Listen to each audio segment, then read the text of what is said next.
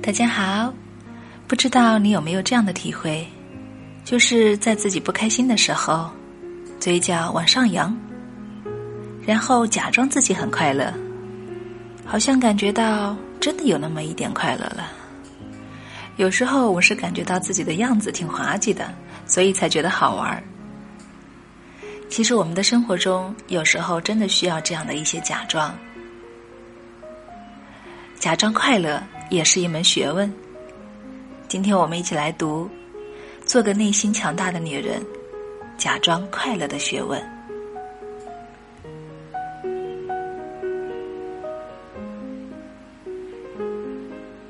艾瑞是一家公司的职员。一天，他回家的时候显得非常疲惫。是的，他太累了，感觉头疼、背疼，没有食欲，唯一想做的就是上床休息。母亲心疼艾瑞，一再劝说他还是吃一点儿。没办法，艾瑞只好坐在餐桌前，象征性的吃了几口。这时，餐厅里的电话突然响了起来，原来是艾瑞的男朋友约她去跳舞。再看看这时的艾瑞，完全变了一个人。他兴奋地冲上楼，穿上漂亮的衣服，飞一般的冲出门去。一直玩到凌晨三点才回家，他不但没有感觉到疲惫，反而是兴奋的睡不着觉了。女士们可能会问了：究竟是什么原因让艾瑞在瞬间就产生了两种截然不同的表现呢？难道说之前艾瑞的疲倦是装出来的？不，这一切都是真的。艾瑞对他的工作不感兴趣，产生了厌倦感。所以他感觉到非常的疲倦。然而，对于男朋友的盛情邀请，艾瑞则是兴趣十足，所以他才会显得非常兴奋。因此，我们不妨下这样一个结论：引起疲劳的一个主要原因就是倦怠感。事实上，在这个世界上有很多个艾瑞，也许你就是其中一员。与生理上的操劳相比，情绪上的态度更容易让人产生疲倦感。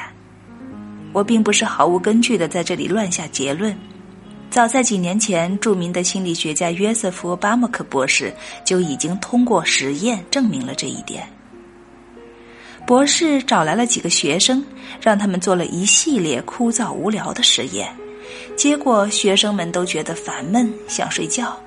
有的还说自己感觉到头疼、心神不宁，甚至有人还说自己的胃不舒服。可能有些女士们会认为这些症状都是因为倦怠而想象出来的，事实并非如此。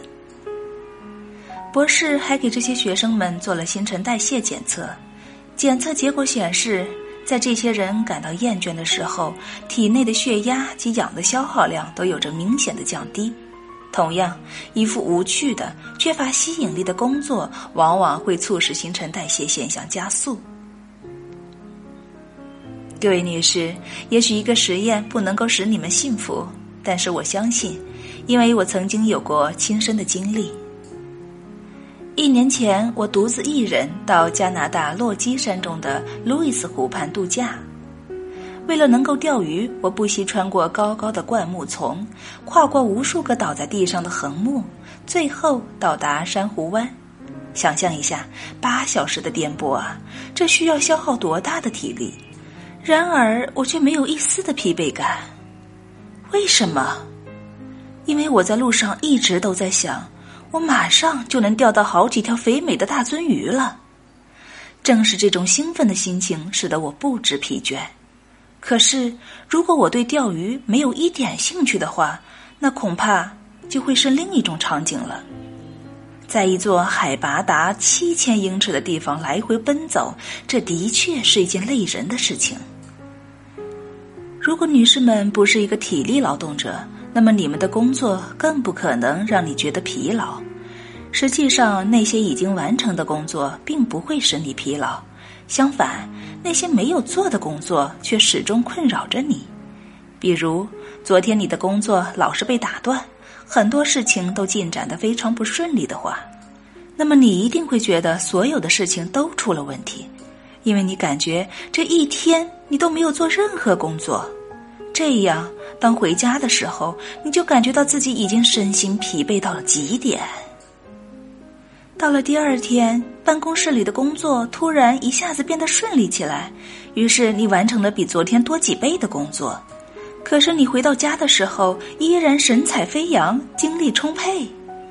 我相信很多女士都有过这样的经历，我也有过。因此，我们可以断定，疲劳往往不是因为工作引起的，实际上罪魁祸首是烦闷、不满和挫折。有位女速记员在一家石油公司工作，她每个月总有很多天要处理一些乏味、无聊、令人厌烦的东西，比如填写租约的表格，或是整理一下统计的资料。这些工作简直是无聊透顶了，因此她不得不想办法改变工作方式，以便使她有兴趣。于是她把自己当成对手，每天都进行比赛。中午的时候，他会记下上午填了多少表格，然后告诉自己下午一定要尽力赶上。下班前，他再把一天的工作量全部都计算出来，然后敦促自己第二天一定要想办法超过他。结果，他比任何一个速记员做的都要快。虽然这位女速记员没有得到老板的称赞，也没有加薪，但是他却从此不再感觉到疲劳了。而且这种方法也对他产生了鼓励作用。他采用巧妙的方法，使原本枯燥的工作变得有趣，而且也使自己充满了活力。于是，在那一段时间，他从工作中得到的是快乐与享受。威利小姐也是一位速记员，每天也过着枯燥乏味的工作。一天，一个部门的经理要求他把一封很长的信重打一遍，威利当然极不情愿。他告诉那位经理，重打这封信实在是浪费时间，因为只需要改几个错别字就可以了。然而，那个经理也很固执，非要坚持自己的做法，并表示如果威利不愿意做，那么他就会找别人做。无奈，威利只好答应经理的要求。因为他不想让别人趁机取代了他的工作，而且这份工作本来就该他干。于是威利没有了怨言，就试着让自己喜欢这份工作。开始的时候，威利很清楚自己是在假装喜欢自己的工作，然后过了一会儿，他就发现自己真的开始有点喜欢了。同时，他还发现，一旦自己喜欢上这份工作，很快就使工作效率有了很大的提高。